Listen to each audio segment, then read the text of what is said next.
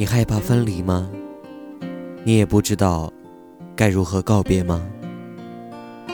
你看那些渐行渐远的背影，那些半路离开了的人，他们真的走了，头也不回的向着他们的远方走去了。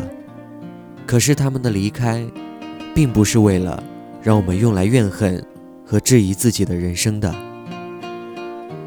那一场场的分离，是在告诉我们，无论曾经相处的多愉快，无论曾经的承诺有多认真，其实人生的聚散离合，都是在所难免的事情。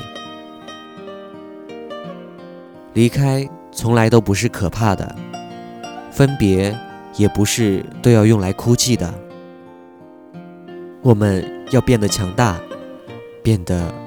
不怕独处，这样，等我们再遇到想要交往的那个人的时候，才会无惧过往的经历，既敢于付出真心，又不畏惧可能遭遇的别离，而是真正的去享受在一起的时刻，享受我跟你两个人的爱情。